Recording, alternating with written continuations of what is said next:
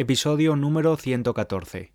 Una conversación honesta sobre el aprendizaje de idiomas con Lindsay Williams. Pues sí, estudiante, una conversación honesta sobre idiomas es la que he tenido. Lindsay ha llegado a estudiar hasta 14 idiomas. Es común encontrar en Internet multitud de recursos que nos explican cómo llegar de A a B, fórmulas para hacer nuestro aprendizaje más productivo y convertirnos en estudiantes perfectos. En esta charla con Lindsay hablamos de aprender idiomas sin olvidar que somos personas, con inseguridades, con limitaciones de tiempo y con personalidades diferentes. Espero que disfrutes de la charla tanto como yo lo he hecho. Recuerda usar si lo necesitas la transcripción gratuita y las flascas de vocabulario. Las encontrarás en la página web www.spanishlanguagecoach.com. En el episodio de hoy no estoy solo, estoy con Lindsay Williams. Ella es consultora de idiomas. Yo la conocía desde hace tiempo. Recuerdo sus directos en Instagram durante la pandemia, durante el confinamiento. Y ella, bajo su proyecto Lindsay Does Languages, ayuda a estudiantes a eh, progresar y a mejorar con los diferentes idiomas que estudian. Lindsay, muchas gracias por estar aquí. Gracias, sí, es un placer. Bueno, me gustaría primero, yo te conozco bastante porque te he seguido desde hace tiempo, pero preséntate un poco al estudiante que te escucha y dile quién eres y, cómo ayudas a otros estudiantes de idiomas. Bueno, soy Lindsay de Inglaterra um, y hablo, hablo, como algunos idiomas, pero estudiaba muchísimas más. es, la más... Ah, la, la, la, la más uh, apropiada manera de decirlo. Um, y mi lengua materna es um, inglés, pero comencé con francés cuando era niña pequeña en escuela y con español eh, cuando tenía 13 años a causa de Shakira, um, a causa del álbum Laundry Service, ah, servicio lavandería. Sí. y porque habían algunas canciones en las dos lenguas y quería traducirlos los en español a, inglés y por eso comencé con un pequeño, un diccionario muy, muy pequeño, un GEM Dictionary. Um, y sí, después de eso, cuatro años estudiando español en colegio y fui a Costa Rica después de esos años estudiando durante tres meses. Um, y esa experiencia fue increíble para hablar y para conversar y, la y mi, conferencia y todo. Um, y sí, después de eso, estudiando muchísimas lenguas más y viajando y todo. Y sí, desde 2012 estoy trabajando con Lenzidas Languages, mi empresa, como, como te ha dicho, ayudando a la gente a aprender los idiomas y enseñando cómo a aprenderlos, no solamente enseñándolos, pero enseñar cómo aprenderlos. Lindsay, tú has dicho, hablo varios idiomas. Em, ¿Qué es para ti hablar un idioma? Porque sé que hay muchas personas y hay mucha controversia ahora en Internet he visto, el otro día vi en, YouTube como vídeos destapando a falsos políglotas y todo esto. Primero, ¿tú mm. te consideras políglota o simplemente te consideras una persona que es capaz de comunicarse en diferentes idiomas? Porque hemos estado hablando un rato antes de empezar, sé que no tienes ninguna dificultad en entenderme, en comunicarte. Mm. Que para mí eso es hablar un idioma. O sea, hablar un idioma con mm. perfección no es hablar un idioma es hablar un idioma con mucha precisión o a un nivel avanzado. Eh, pero me gustaría saber tu opinión de este tema. Sí, esa palabra poliglot, poliglota, para mí creo que es una cosa que yo no voy a decir a describirme, ¿sí? Um, pero creo que es una palabra útil y pero, lo difícil es, no hay un nombre exacto que polyglot es cinco lenguas, polyglot es seis lenguas. No hay un nombre exacto, no hay un um, nivel exacto. Y por eso creo que es difícil para mí decir yo soy políglota. Y quiero decir, como he dicho, que hablo algunas lenguas, pero estudiaba tantísimas um, y muchos más, porque habían como 14 que um, he estudiado, he hablado y conversado a un nivel bastante conversacional al pasado. Pero hoy en día es difícil con esa cantidad, con 14 lenguas. Yo no puedo hablar y estudiar y mejorar 14 lenguas cada día, cada semana, ¿sí? Entonces, esos niveles se van, aceleran y después, sí, hay un poco menos, pero hay algunos que son más fuertes y creo que es hablar un idioma es cuando tú puedes hablar con fluidez, con confidencia y con errores. Eso no importa, porque si tu mensaje está entendido por la otra persona con quien hablando, está bien, hmm. ¿sí?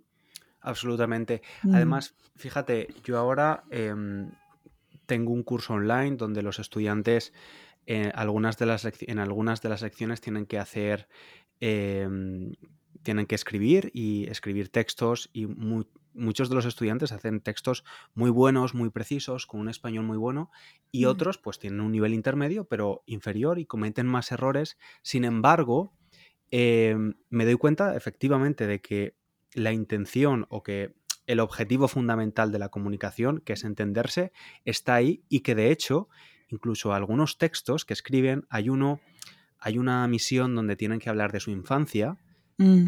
pues incluso aunque el texto esté con algunos errores, eh, con imprecisiones y demás, pues me han conseguido de verdad emocionar leyendo sus textos, ¿no? O sea, al final te das cuenta de que no, no solo en la precisión está la capacidad de, primero, de comunicarse, pero además hacerlo con, un añadido emocional que puedes hacer bromas en otro idioma, puedes emocionar con otro idioma, te puedes enfadar con, en otro idioma. ¿Sabes? Yo la primera vez que dije fuck off en, inglés fue como una liberación porque normalmente, claro, normalmente te sientes mucho más a gusto eh, cuando, cuando estás muy enfadado en tu propio idioma. Lo hice en inglés porque lo tenía que hacer en inglés para que me entendieran y, y fue un alivio. Así que mm. sí, estoy totalmente de acuerdo que obviamente si, si solo tienes un idioma o, dos idiomas, puedes aspirar a la precisión y a convertirte a un estudiante de nivel avanzado y está muy bien. O sea, yo mm. lo quiero hacer con mi inglés y tener un inglés cada vez mejor. Pero imagino que en tu caso donde decides ampliar ese espectro de idiomas, eh, en un momento llegaste a estudiar 14 idiomas, es insostenible mm. Eh, intentar siquiera llegar a, la precisión en todos ellos, ¿no? Tienes que decidir y, escoger y ir solo a por unos. Exacto, exacto. Y en realidad puedo estudiar como dos o tres con, con, un poquito de, foco en, un momento. Um, pero más que eso, puedo estudiarlos. Puedo estudiar, por ejemplo, 14 idiomas cada semana, pero mi progreso es más lento.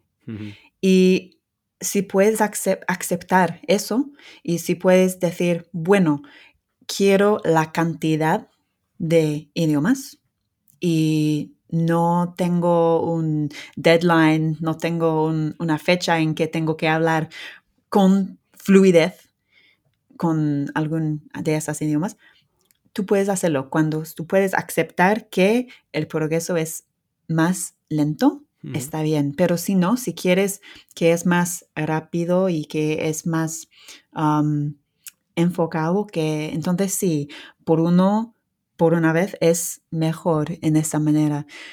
Pero también hay, hay un video sobre mi canal de, de YouTube sobre eso desde, uh, como desde ocho años ahora. Hace, hace, ocho, hace ocho años, como uno de los más primeros videos que, que, he hecho. Y es sobre what is fluency, qué es la fluidez. Y es, eh, estoy, uh, es, es interesante que hoy en día, como tantos años después, creo que es lo misma, la misma cosa, que es, hay niveles de fluidez que son diferentes. Por ejemplo, tú puedes decir, yo soy, um, yo tengo fluencia con lengua A completamente, como nativo. Tengo fluencia con lengua B de uh, fluencia, fluidez de vacaciones, por ejemplo, en que tú puedes hacer todo lo que necesitas en vacaciones con fluidez, sin problemas, entendido por todos. Y eso es como fluidez de vacaciones, ¿sí? Hay niveles diferentes y tú puedes decidir, porque no es siempre hablar un idioma, no es siempre como hablar ¡chum! perfectamente. es, es el viaje a eso. Y nivel 1, nivel 2, nivel 3. Este viaje es muy importante y es importante que hay cosas. En inglés es la palabra milestones. Sí, mm, em, uh, se, me, se me ha ido. Eh, milestone. Hitos. Hitos, ok. Ah, una palabra nueva, gracias. hitos. hitos, ok. Hay, que hay hitos por tum, tum, tum, tum durante el viaje a este, este gol de, fluidez completa. Sí. Em, efectivamente, y es que además con los idiomas o con cualquier otra actividad de la vida, ¿no? Hay personas eh, que les gusta un deporte y se especializan en ese deporte y dedican su vida a ese deporte y se mm. convierten en atletas o en deportistas profesionales hay personas, yo tengo un primo que hace todos los deportes posibles. Pues posiblemente no sea muy bueno en ninguno de ellos, pero es que disfruta de hacer surf, de hacer escalada, de jugar al fútbol, de jugar al baloncesto. Y además yo creo que eh, un poco la sociedad va en ese camino. En el episodio 34 de este podcast hablamos de la multipotencialidad y de que mm. muchas personas, yo me considero multipotencial, porque nos gusta mm, hacer muchas cosas y probablemente no nos, no nos convirtamos en expertos de nada, que la especialización está muy bien. Obviamente, si tengo un problema de corazón, quiero que la persona que me atienda tenga estudios en cardiología. O sea, la especialización es muy buena para unas cosas. Pero es verdad que hay un dicho en español, que también existe en inglés, que es maestro de mucho, em, se me ha olvidado ahora cómo es. Yo sé en inglés, pero en español no, no estoy segura. Pero es Jack of all trades is master of none. y, normalmente eso es todo lo que las personas escuchan, pero hay más. Jack of all trades is master of none, but oftentimes better than master of one. Fíjate, hay una segunda parte que es mucho mejor. En español es aprendiz de mucho, maestro de nada. Ah, ok. Pero yo creo que la sociedad de hoy en día va un poco eh, en, ese, en, ese, en esa dirección, ¿no? De, de, mm, ser multipotencial y de saber un poco de mm. todo porque, porque al final es necesario. Eh, yo en mi trabajo o tú en tu trabajo necesitamos tener un montón de competencias y posiblemente nunca hagamos los mejores vídeos del mundo porque no nos especializaremos en la edición de vídeo o en la producción de podcast, pero hay que hacer muchas cosas.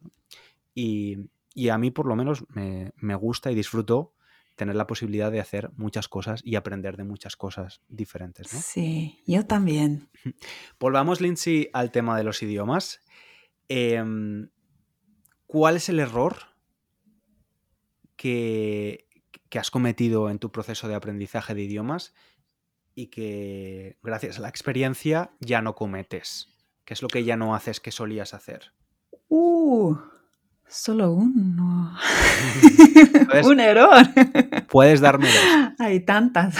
Pues mm, creo que la cosa que algo más es no hablar antes de que creo que puedo hablar bastante, porque en realidad bastante puede ser menos que pensamos. ¿sí? Por ejemplo, era mucho tiempo de, entre comenzando con la lengua ruso y tener mi primer clase, como cuatro meses. Y estudiaba sola, con mis libros y todo. Está bien. pero, como, sí, cuatro, tal vez cinco meses antes de que comencé con clases, con hablando regularmente, porque no tenía amigos o, personas en mi vida con, que, con quienes podría hablar. pero sí, he visto, sí estoy pensando de todas mis experiencias de aprender idiomas. Eso es la cosa que más, más que... Ah, lo que se ha eh, repetido, ¿no? Sí, Un error. sí, sí, es decir, darte cuenta de que tenías que haber empezado antes a practicar la expresión oral, a hablar, mm, y mm. no esperar a que, a que tu nivel fuera el suficiente, ¿no? Porque ¿cuál es el nivel suficiente? Exactamente. Y siempre si, si están esperando, nunca va a estar bastante, ¿sí? Porque no sabes lo que tú puedes hacer. Exacto, claro. Yo siempre digo que no hay fórmulas, es decir, hay, digamos, puede haber estructuras o fórmulas más o menos que funcionan a todo el mundo, a mucha gente, pero que cada persona es diferente, tenemos estilos de aprendizaje diferentes. Cuando se trata de idiomas, los idiomas que ya conocemos pueden provocar que nuestro, nuestro camino para aprender la siguiente lengua sea diferente. Yo quiero, ahora que tú has dado tu aportación, quiero decir un error que yo cometí con el inglés, que realmente es un idioma que me vino dado, porque lo estudias obligatoriamente en la escuela, pero que cuando empecé a estudiar por francés por, eh, por segunda vez en mi vida, no quise cometer. Lo que hice con el francés fue estudiar, eh, escuchar el francés antes de leer, antes de escribir, antes de dar clases con mi profe, solo escuchar, escuchar, escuchar. De hecho, escuché Inner French, no sé si conoces el, podcast de Hugo, que sé que escucha el podcast porque hablamos con regularidad. Hola Hugo.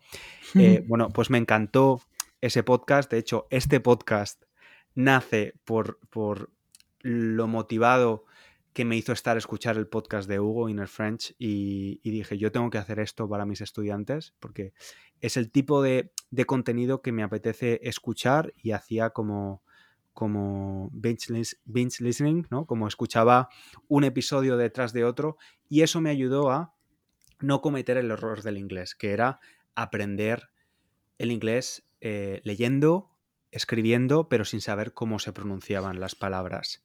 Mm. Y me di cuenta de que eso también, solo escuchar, solo escuchar, solo escuchar, cuando empecé con mi profesora, me di cuenta de que era capaz de hablar mucho más de lo que yo pensaba. Mm y que era realmente no, un principiante, sino un falso principiante. Porque podía, podía realmente, mm, con muchos errores probablemente, pero podía comunicar mis ideas de una forma eh, natural eh, a un nivel, pues eso. Sí. Principiante alto, pero podía. Así que quería, quería hacer esa pequeña aportación. Lindsay, em, ¿Crees que la personalidad de una persona o algunos rasgos de personalidad puede, pueden afectar a su proceso de aprendizaje y cuáles serían? Totalmente. Eso es la primera cosa, la primera cosa que necesitas descubrir y, y considerar cuando comienzas con un idioma. Y de hecho tengo un, quiz, tal vez puedo dar el enlace por, por, por tu, César, por el show notes, que es tu personalidad de, de ¿cómo, ¿cómo traducirlo? ¿Cuál es tu personalidad de aprender idiomas, algo así. What's your language learner personality? Muy interesante. sí, porque estaba pensando que, como tú has dicho, que contigo escuchando funciona, conmigo hablando funciona a veces, pero no en todos casos.